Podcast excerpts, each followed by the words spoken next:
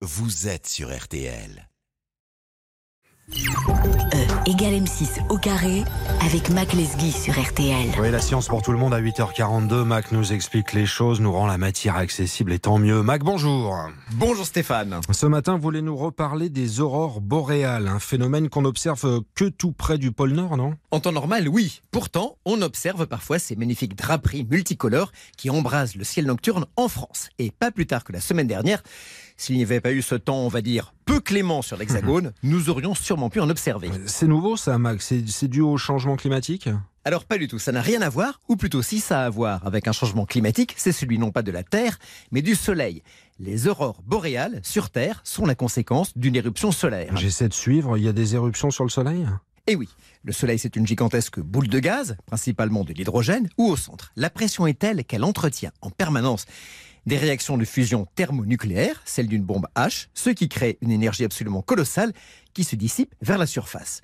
La surface du Soleil émet un rayonnement intense composé de lumière visible, d'infrarouge, d'ultraviolet, de rayons gamma qui se répand dans tout le système solaire. C'est grâce à lui d'ailleurs que la vie est possible sur Terre. Ok, mais, mais les éruptions là Alors, le Soleil connaît parfois des sursauts de cette activité qui se traduisent en surface par une éruption solaire avec une éjection dans l'espace de plasma à haute température, c'est-à-dire un nuage d'ions et d'électrons qui vont voyager à grande vitesse, 800 km par seconde dans le système solaire.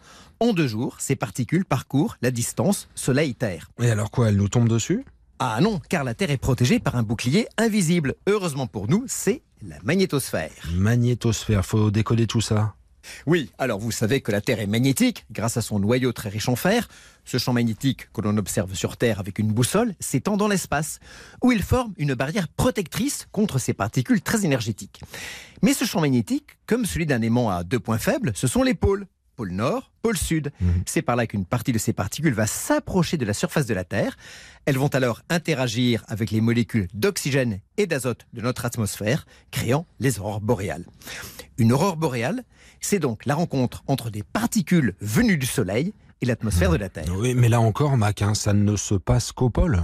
Oui, sauf que plus la masse éjectée est importante, plus les particules pénètrent profondément dans la magnétosphère terrestre et plus les aurores boréales sont visibles au-delà des pôles jusqu'à nos latitudes. quand même, hein. est-ce que c'est dangereux? Indirectement, oui, car ces particules n'interagissent pas qu'avec l'atmosphère, elles peuvent perturber également le fonctionnement des satellites. Et alors dangereux pour nos appareils électroniques?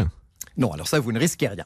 Et tant mieux d'ailleurs, car des aurores boréales, nous n'avons pas fini d'en voir. En effet, le Soleil connaît des cycles où alterne repos relatif et activité intense, et nous rentrons justement en 2024, et avec un maximum en 2025, dans une phase de forte activité, ce qui va se traduire par des éruptions solaires et des éjections de plasma plus fréquentes et plus intenses. Et pour nous, Mac? Eh ben pour nous, ce sera plus d'occasion d'admirer de belles aurores boréales, un magnifique spectacle nocturne 100% gratuit que nous offre la nature. On en profitera. Bon dimanche Stéphane. Bonne journée à vous, Mac Lesguy, tous les dimanches matin pour bien comprendre les choses. Le rendez-vous, évidemment, vous podcastez dès maintenant, c'est disponible sur l'appli RTL.